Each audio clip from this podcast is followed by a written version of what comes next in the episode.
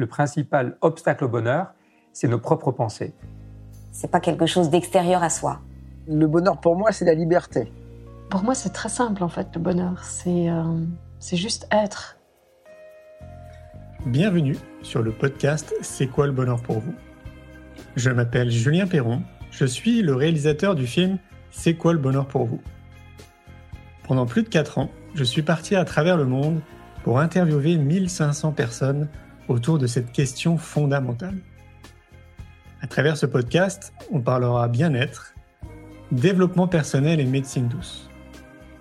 Je vous souhaite un merveilleux voyage sur la route de la connaissance de soi.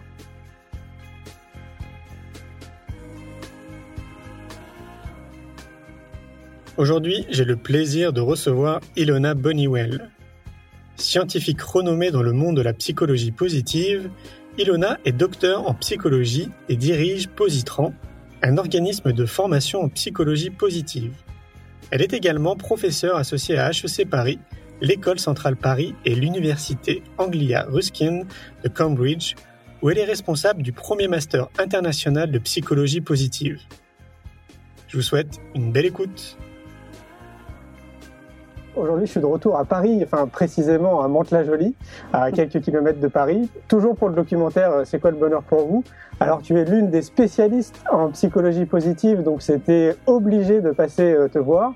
Donc, c'est quoi le bonheur pour toi, Ilona D'accord, bien sûr, pour répondre à cette question, je dois euh, en fait utiliser les définitions plutôt psychologie positive pour moi.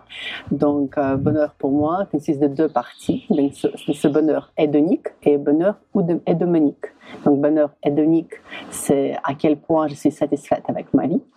Euh, et une autre partie de ce bonheur hédonique, est-ce que je me sens bien ou pas? Donc, c'est en fait la satisfaction avec la vie, plus les émotions positives et pas trop de émotions négatives. Donc, ça, c'est ce qu'on normalement considère comme bonheur hédonique. Et après, on a une autre partie, ce bonheur hédonique. Et en fait, c'est à quel point je trouve que ma vie, elle a le sens, que je continue à me développer, euh, que je, trouve épanouissement dans, dans, dans, ma vie et je continue à vraiment, quelque part, pousser les limites pour vraiment trouver le vrai moi-même et j'arrive d'être bien en congruence avec moi-même. On parle de quoi? De donner un sens euh, à sa vie ou Oui, euh? c'est donner le sens à sa vie et se développer aussi. En fait, bonheur hédonique, c'est bonheur beaucoup plus statique quelque part. C'est en fait comment on arrive à trouver euh, homéostasis, homéostase, donc équilibre dans notre vie. Et bonheur hédomanique, c'est plutôt comment j'ai parfois détruit cet équilibre pour aller quelque part vers quelque chose dans quoi je crois. D'accord. Donc ça c'est plus bonheur hédomanique, c'est beaucoup plus, plus concerné avec tout ce qui est développement, euh, pousser les limites, euh, dépassement de soi et le sens, bien sûr aussi. Ça voudrait dire qu'il y a des techniques pour, euh, pour équilibrer les choses? Bien sûr. Ah oui, d'accord, ok. Bien sûr, bien sûr. Mais les techniques pour euh, déjà pour équilibrer quoi? Euh, Les deux notions de bonheur sont très importantes, tous les deux, parce que bien sûr on peut vivre dans le bonheur hédémonique, mais parfois dans cette vie, on, peut-être on, on perd le plaisir et on perd aussi cet équilibre personnel. On peut travailler un petit peu trop, on peut finir avec un burn-out. Donc, cette bonheur hédémonique, c'est aussi très important c'est vraiment là comment je peux profiter de ma vie, prendre plaisir, euh, euh, profiter de cette journée, belle journée, euh, profiter du soleil. tout ça, c'est bonheur hédonique. Mais tout le monde voudrait profiter de sa journée au maximum, mais globalement, quand tu regardes la société, on ne peut pas considérer que les gens soient dans ce bonheur hédonique. pas toujours, pas toujours, mais quand même bonheur hédonique, c'est très important parce que si en même temps on perd l'essence dans notre vie, après, à la fin, on n'arrive plus à profiter du soleil de, journée non plus. Hmm. Donc, les deux sont très importantes. Oui, bien sûr, dans le sens de société, on est beaucoup plus dans les bonheurs hédoniques, clairement, et dans les valeurs concernées avec les bonheurs hédoniques aussi, bien sûr. Mais en même temps, si on n'a pas ce sens de développement, euh, dépassement de soi et le sens, euh, pourquoi vivre? Alors, si on devait euh, donner une recommandation, parce que j'imagine qu'il y a beaucoup de personnes qui hmm. nous écoutent et qui se disent, OK, moi je fais comment? Je fais comment pour le bonheur hédonique ou hédomonique Hédomonique. Hmm? Et Dominique Et Dominique, euh, ça c'est beaucoup plus euh, développement, lecture, euh, chercher les difficultés quelque part, chercher les challenges, challenges difficiles mais intéressants pour nous-mêmes, essayer de révéler nos propres forces, par exemple, qui je suis, quels sont mes talents et comment je peux être plus en accordance avec mes propres forces, où je dois aller pour être plus moi-même et en fait donner quelque chose à la vie, pas que prendre quelque chose de la vie. Hmm. Donc c'est cet renversement, renversement de, de, positionnement, parce que très souvent on cherche qu'est-ce que la vie peut me donner à apporter. Hmm. Et la question ici plutôt qu'est-ce que la vie attend de moi, comment moi je peux apporter quelque chose à la vie? Hmm. comment, euh, comment je peux mettre à contribution euh, mes talents? Tout à fait pour le bien commun. Quoi, exactement. Exactement. Qu'est-ce que la vie attend de moi? Ah C'est une bonne question pour commencer. Ah oui, c'est clair. C'est une vraie question philosophique. c'est une vraie question philosophique, ouais. Donc, bonheur et Dominique, c'est un peu plus philosophique, mais en même temps, c'est pas que philosophique, parce que c'est tout ce travail parce qu'après, si on a cette direction, après, il faut, faut, aller. Il faut faire quelque chose. Bah ouais, ça, Et normalement, euh, comme tu fais quelque chose, euh, c'est l'essence d'effort. Euh, on investit l'effort, on investit le temps, on investit nous-mêmes. Parfois, on prend les risques mmh. pour aller. Je suis d'accord. Quel est ton regard justement par rapport à, notre société à l'heure d'aujourd'hui? Est-ce que tu as le sentiment qu'elle elle part un peu dans, dans mmh. cette direction ou qu'on n'est pas du tout euh, à se poser tout ce Je pense une proportion de société, oui. Donc, quand on regarde tout ce qui est fait, euh, tous les activistes autour de l'écologie, tous les gens qui essaient de vivre autrement, qui essaient vraiment de mettre en œuvre les principes, pas que les principes, mais vraiment les principes dans une manière pratique, euh, comme on revient à l'agriculture euh, euh, écologique, par exemple, comme on revient dans, à ce fonctionnement, comme on peut peut-être tout acheter, mais on choisit de ne plus acheter. bien sûr, on a une proportion de société, clairement, qui choisit à développer dans la direction eudomanique, clairement. Mais c'est juste une proportion. Hmm. Et là, par exemple, tu m'as demandé donc la définition de bonheur. Je peux aussi revenir à une autre définition de bonheur que j'aime beaucoup. Euh, définition de bonheur euh, utilisée par Bhoutan. Bhoutan, c'est un pays qui est très connu pour l'index de bonheur national brut. Euh, eux, ils utilisent une autre euh, définition plutôt de bonheur durable, sustainable happiness. Donc ça veut dire quoi bonheur durable? Bonheur durable, c'est quelque chose déjà dans le durée.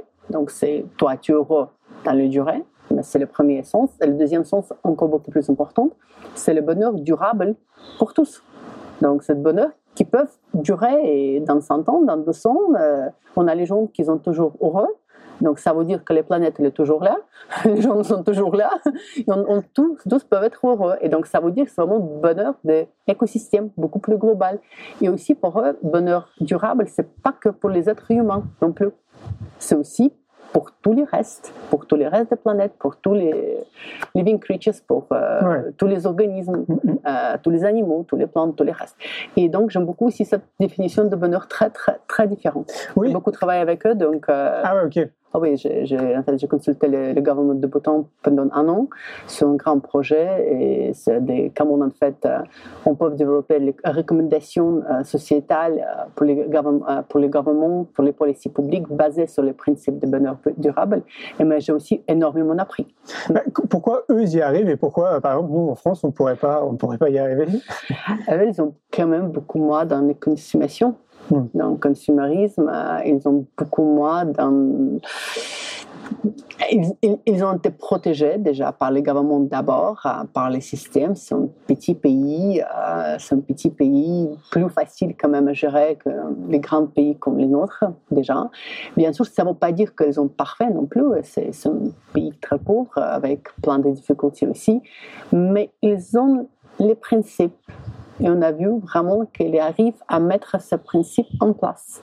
Donc, bonheur de monde, c'est plus important que, que les résultats immédiats. Donc, euh, par exemple, ils ont installé les pôles d'électricité partout dans le pays. Après, ils ont trouvé que beaucoup de loisirs, euh, ils ont mort sur les pôles. Et donc, euh, qu'est-ce qu'ils ont fait? Ils ont désinstallé. C'est bien. Et c'est après cet énorme investissement financier pour un pays très, très pauvre parce que c'était pas acceptable que autant de l'oiseau peuvent mourir. Et donc, ça, c'est vraiment les principes qu'ils ont mis en pratique. Donc, ils ont limite, je ne me souviens pas combien, une, deux heures par personne que tu peux couper pour te chauffer. Et, et c'est froid. Il fait très très froid à l'hiver. J'étais là à l'hiver et c'était, euh, je peux garantir, c'était moins 20 euh, pendant la nuit. Ah Donc il fait vraiment froid. Mais ils ont une limite puisqu'ils veulent conserver la forêt. Donc euh, c'est Ouais. intéressant.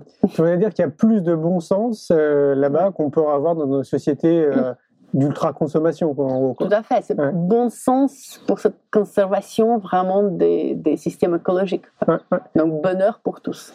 Ouais, c'est ça. ça. ça veut dire que pour des pays euh, comme la France ou comme d'autres pays qui sont développés, Mm. ce serait compliqué de, de mettre ça en C'est pratique. compliqué, mais on peut faire. On peut le faire. on- aussi, on voit plein de pays en Europe, comme, les comme Danemark, euh, comme Norvège, qui ont les pays plus heureux et aussi qui ont en pratique, ils font beaucoup plus conscient, euh, ils ont beaucoup plus conscience euh, des questions écologiques et aussi qu'ils font, euh, ils font tout pour mettre tout ça en œuvre. Ouais, complètement. ouais. Ouais.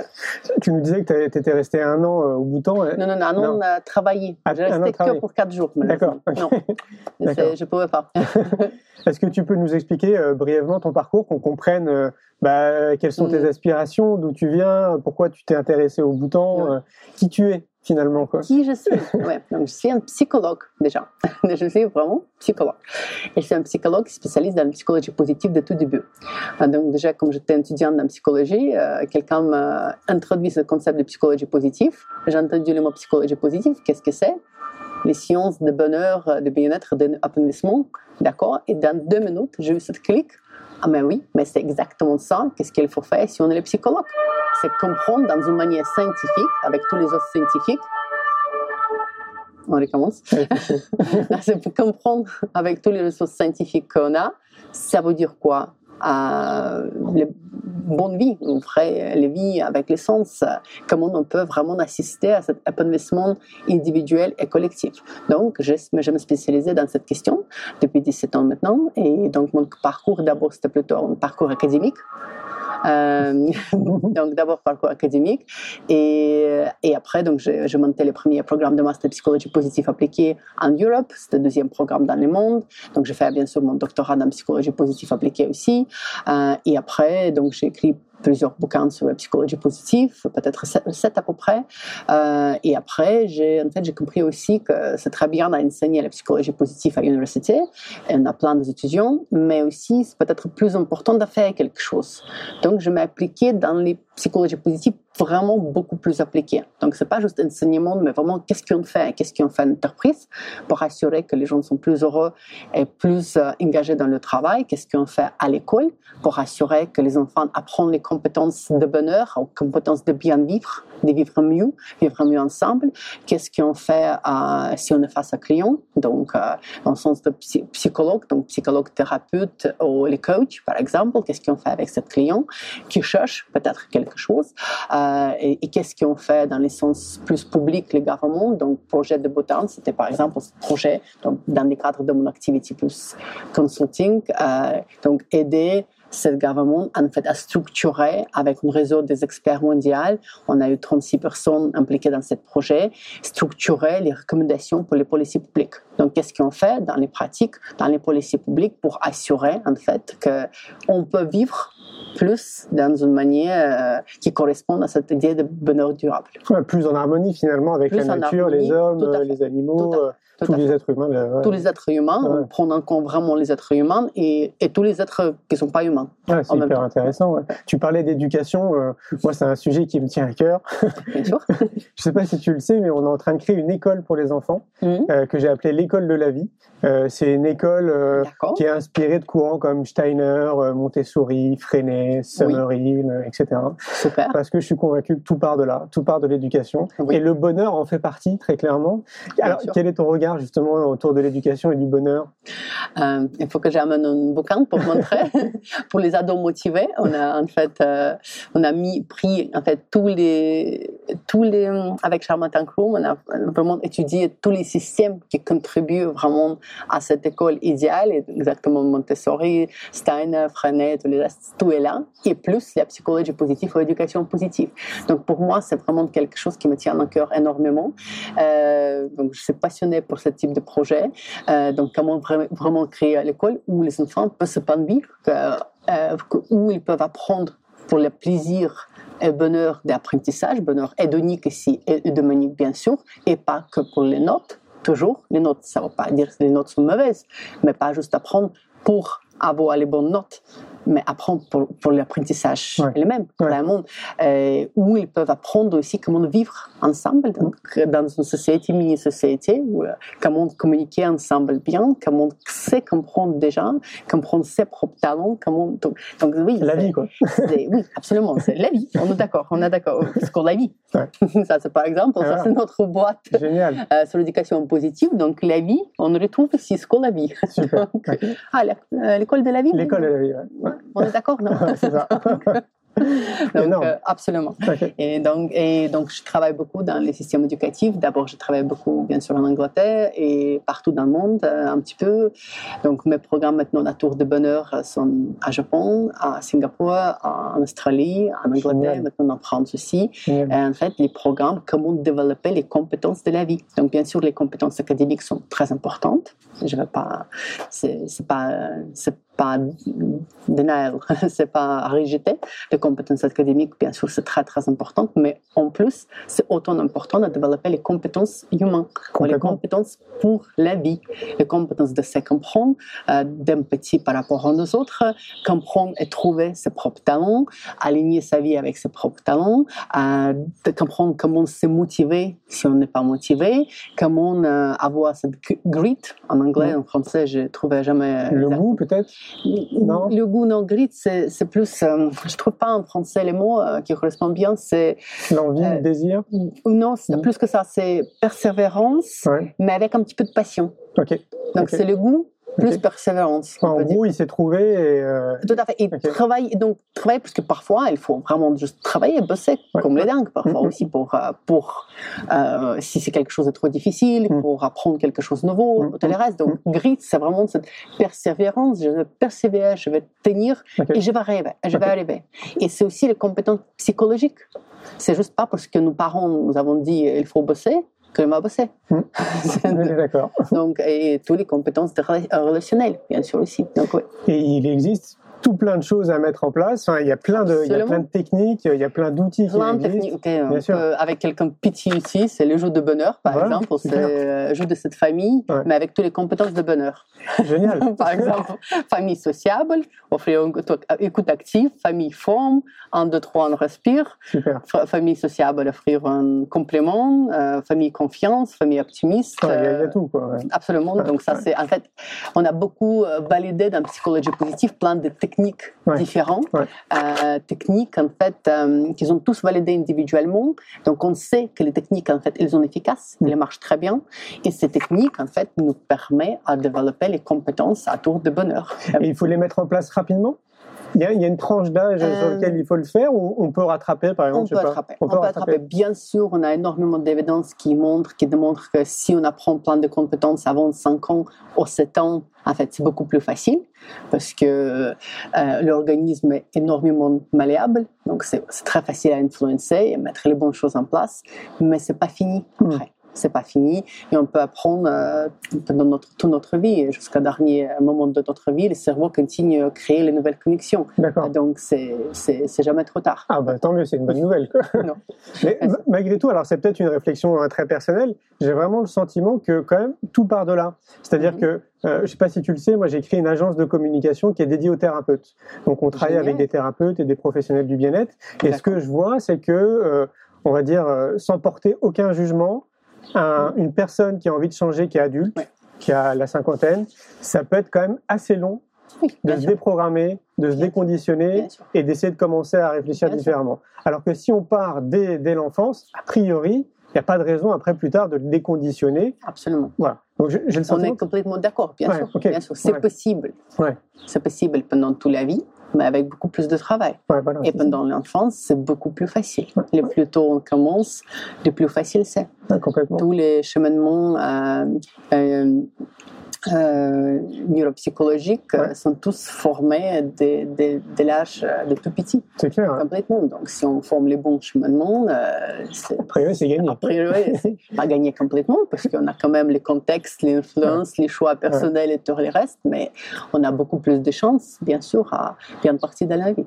Ça, Vraiment, ça veut dire que toi, tu intègres des écoles, tu leur proposes ces outils dans des écoles euh, classiques? Dans l'école classique, Ouais. dans les écoles alternatives, absolument. Ah, les programmes, en fait, ils s'appliquent.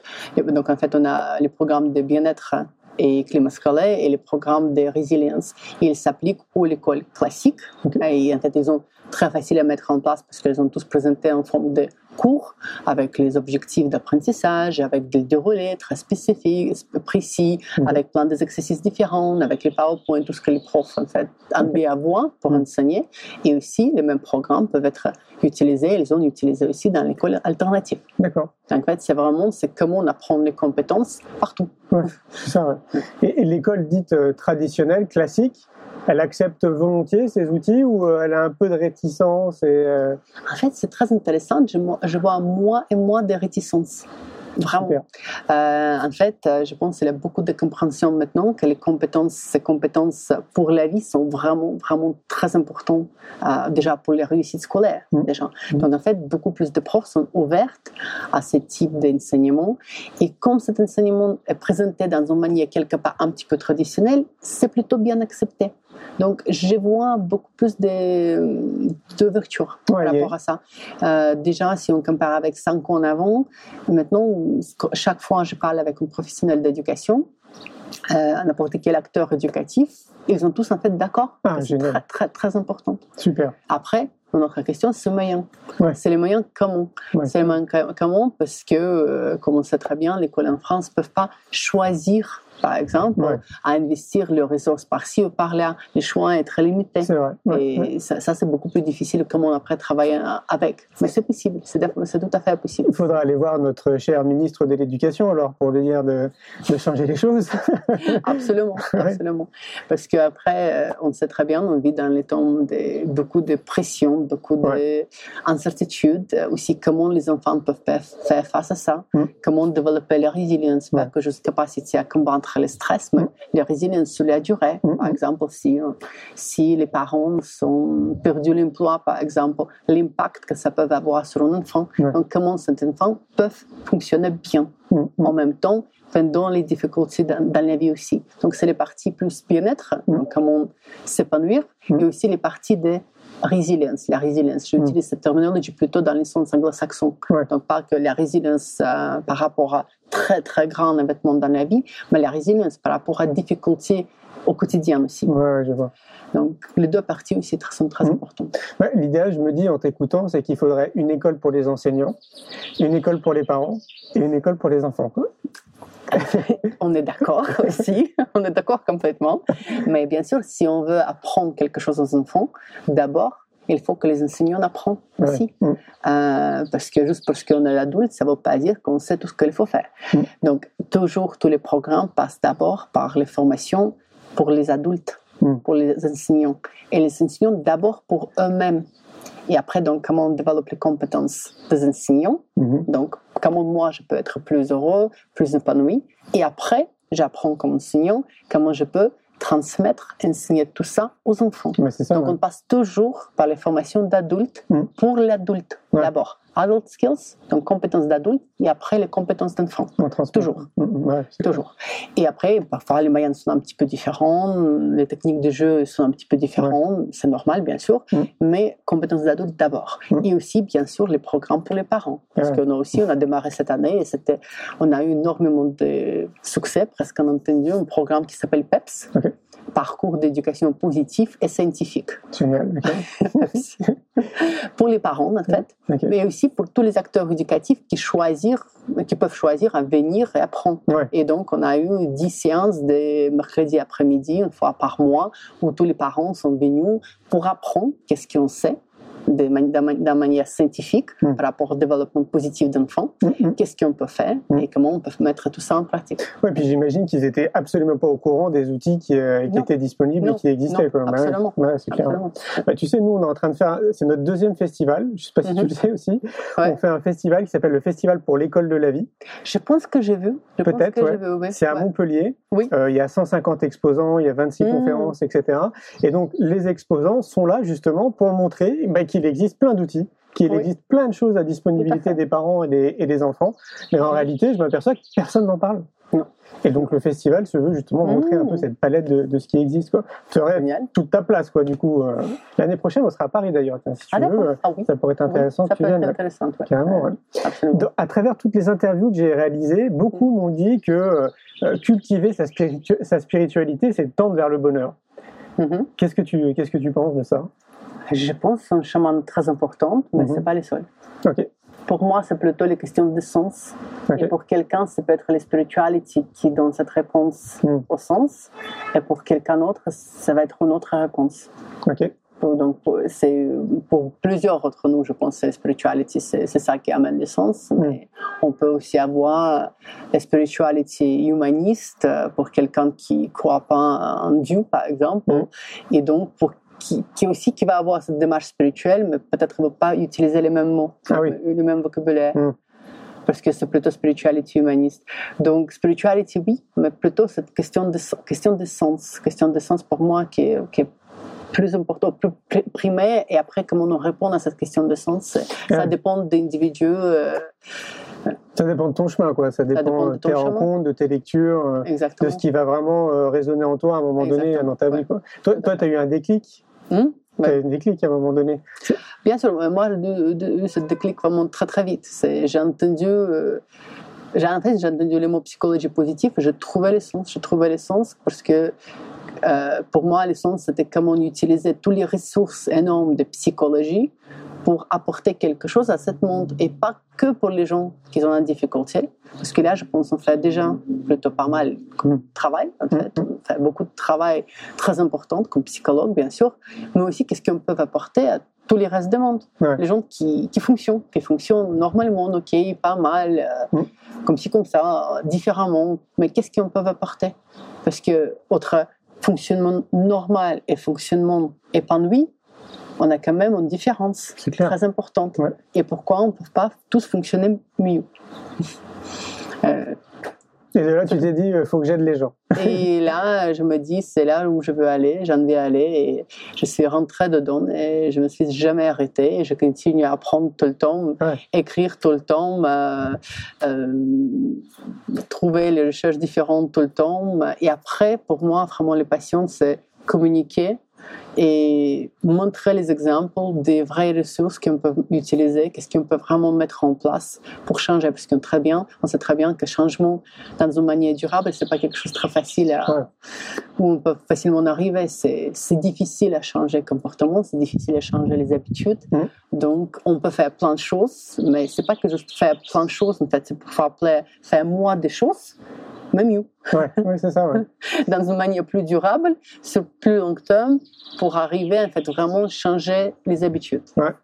J'ai rencontré Jacques Lecomte, que Mm. tu dois connaître. Bien sûr. Et on a abordé le- la thématique du bien-être. Mhm. Et, et de mémoire, euh, je trouvais qu'il y avait euh, quand même une, une similitude, en tout cas quelque chose de très proche entre ce bonheur et le bien-être.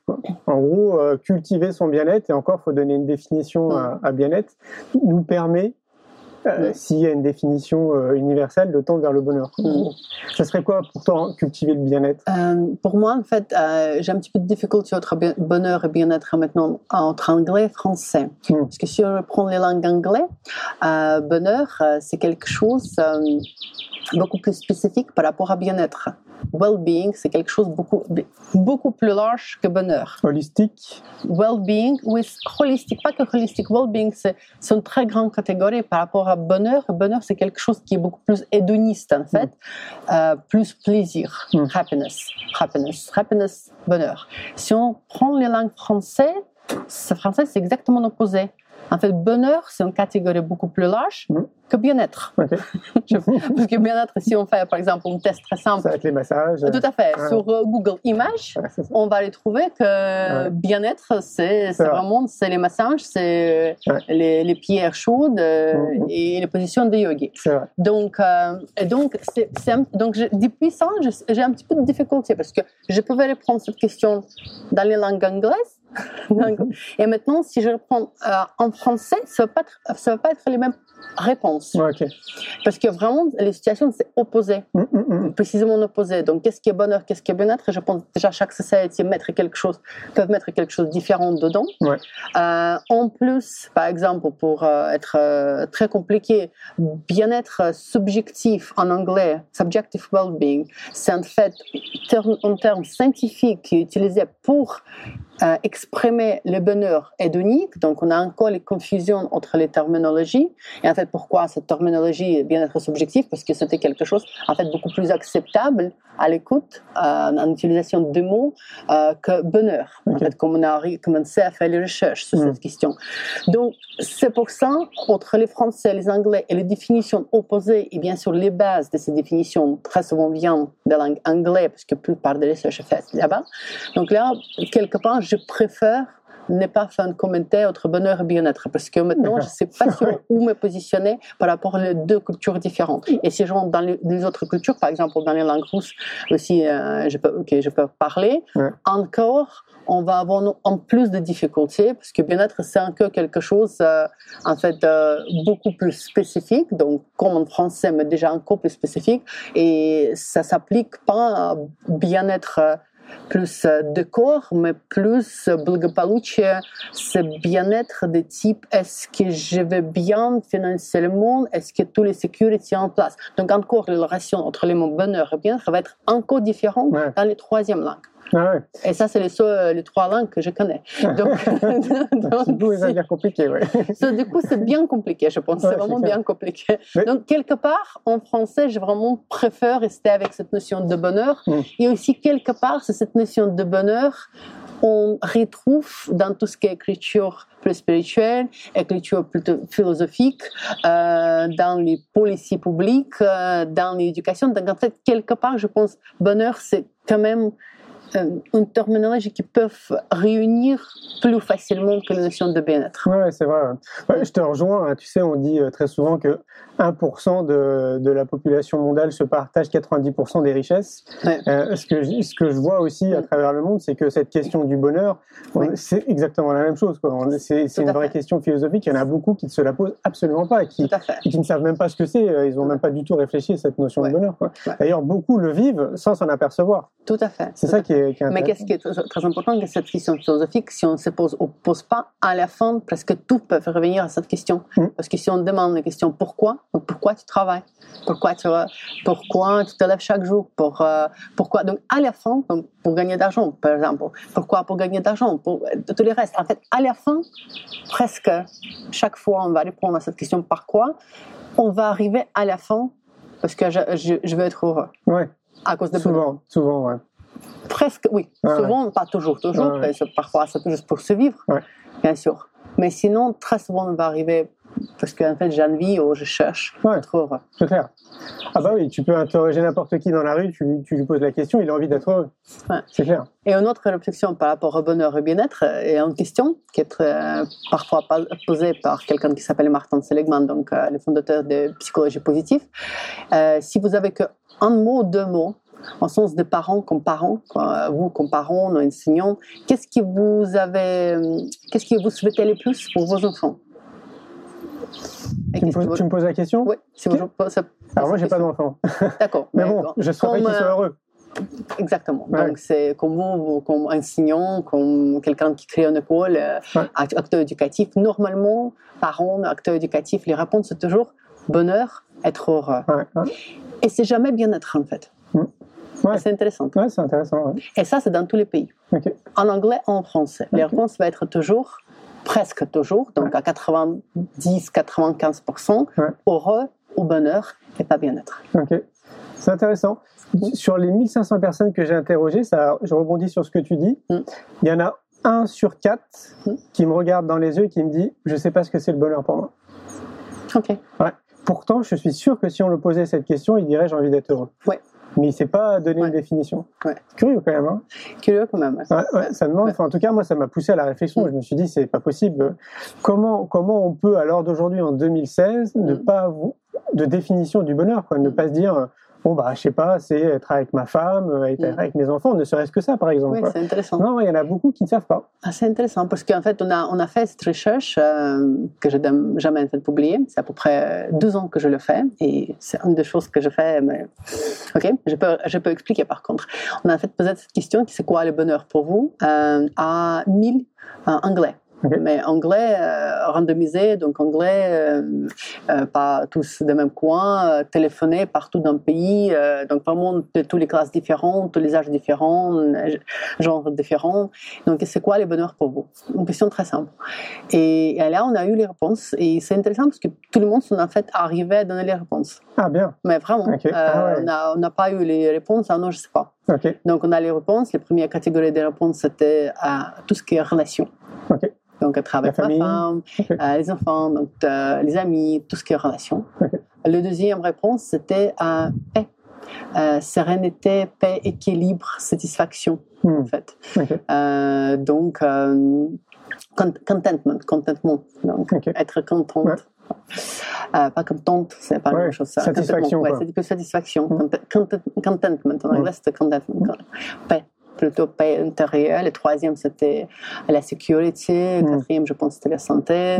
Euh, et donc, à la fin, je pense, sixième ou septième catégorie, c'était en fait contribuer au monde, monde, donc faire quelque chose pour les autres. Donc, Ok. c'est pas juste les autres pour moi, mais moi pour les autres Ok. et aussi le développement de moi-même. Euh, mais c'est intéressant parce que tous les gens, ils savaient, Ils avaient une pouvaient, ils hein. pouvaient répondre, ils pouvaient répondre à cette question. Alors, c'est peut-être culturel. Je pense aussi. Ouais, ouais, parce que les gens euh, que j'ai interrogés, surtout, sont en France quand même. Mm. Ceux dont. Ils sont en France, ce ils dont sont peut-être parle. intellectuels, Ouais, peut-être euh, aussi ils ont l'impression de donner les définitions qui est la bonne définition, Ouais. cette définition parfaite. Ouais, et- ouais, ouais. ouais. Par contre, tu vois, c'est marrant, il y a des choses qui se croisent, c'est que personne n'a parlé d'argent Mm. jusqu'à présent. Ah, c'est intéressant. Il y a personne qui avait dit voilà, avoir beaucoup d'argent, gagner au loto. Euh. C'était 2000 personnes en Angleterre, personne n'a parlé d'argent, mais de suffisamment d'argent. Ah oui. Donc les gens ont parlé plus de sécurité. Hmm.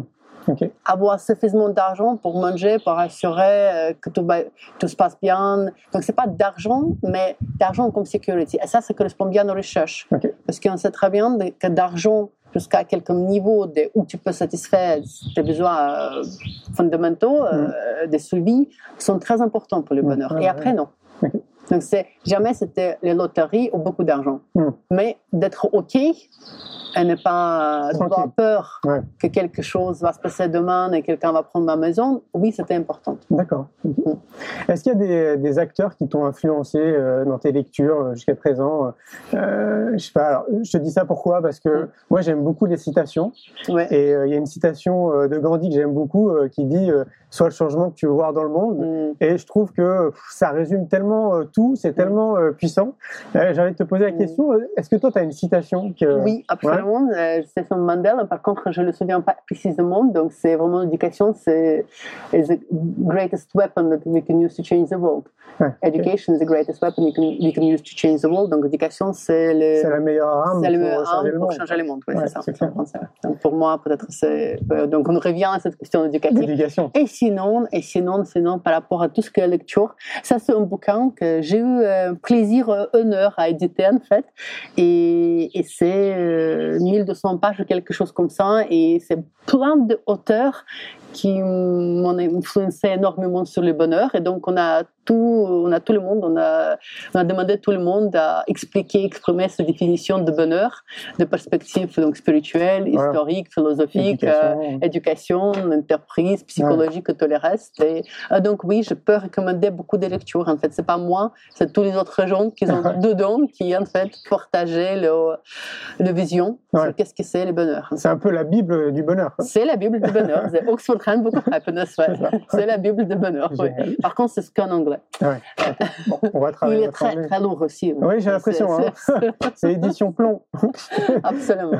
Ouais, mais c'est une question passionnante. C'est une question passionnante et c'est exactement les questions qu'on se demandait depuis euh, des millénaires. Bah oui, les philosophes, euh, les philosophes s'est posé cette question. Tout à fait.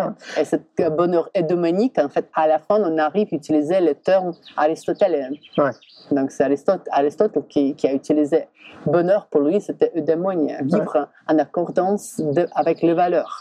C'était plutôt les valeurs sociétales, pas les valeurs personnelles, comme on utilise maintenant. Donc l'essence de bonheur eudaimonique, c'est pas exactement pareil entre Aristote et nous-mêmes qu'on utilise maintenant dans la psychologie moderne, mais quand même les terminologies viennent quand même de lui. Ouais, bien sûr. Ouais. Je, suis en train de me dire, euh, finalement, tu nous as pas donné ta définition à toi. Je pense que je suis trop affectée.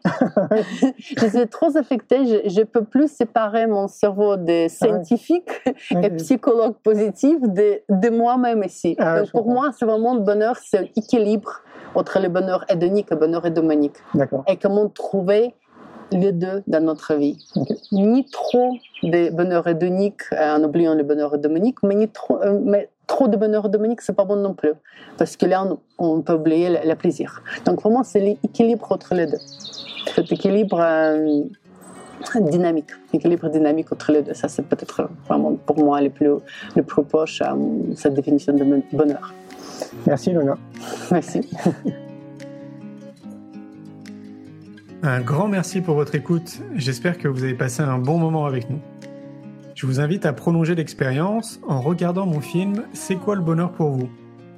Vous le trouverez assez facilement sur YouTube. Si vous souhaitez ancrer davantage les choses, nous avons créé le jeu de cartes C'est quoi le bonheur pour vous qui vous permettra de mieux vous connaître et de mieux connaître les gens avec lesquels vous allez jouer de manière ludique et bienveillante. Vous me retrouverez assez facilement sur les réseaux sociaux si vous souhaitez qu'on échange en direct. Et merci de nous laisser des messages ou des avis, des commentaires. Ça fait vraiment plaisir et je prendrai une grande joie à vous répondre. En attendant, je vous souhaite une très belle route et je vous retrouve maintenant la semaine prochaine pour un nouvel épisode du podcast C'est quoi le bonheur pour vous?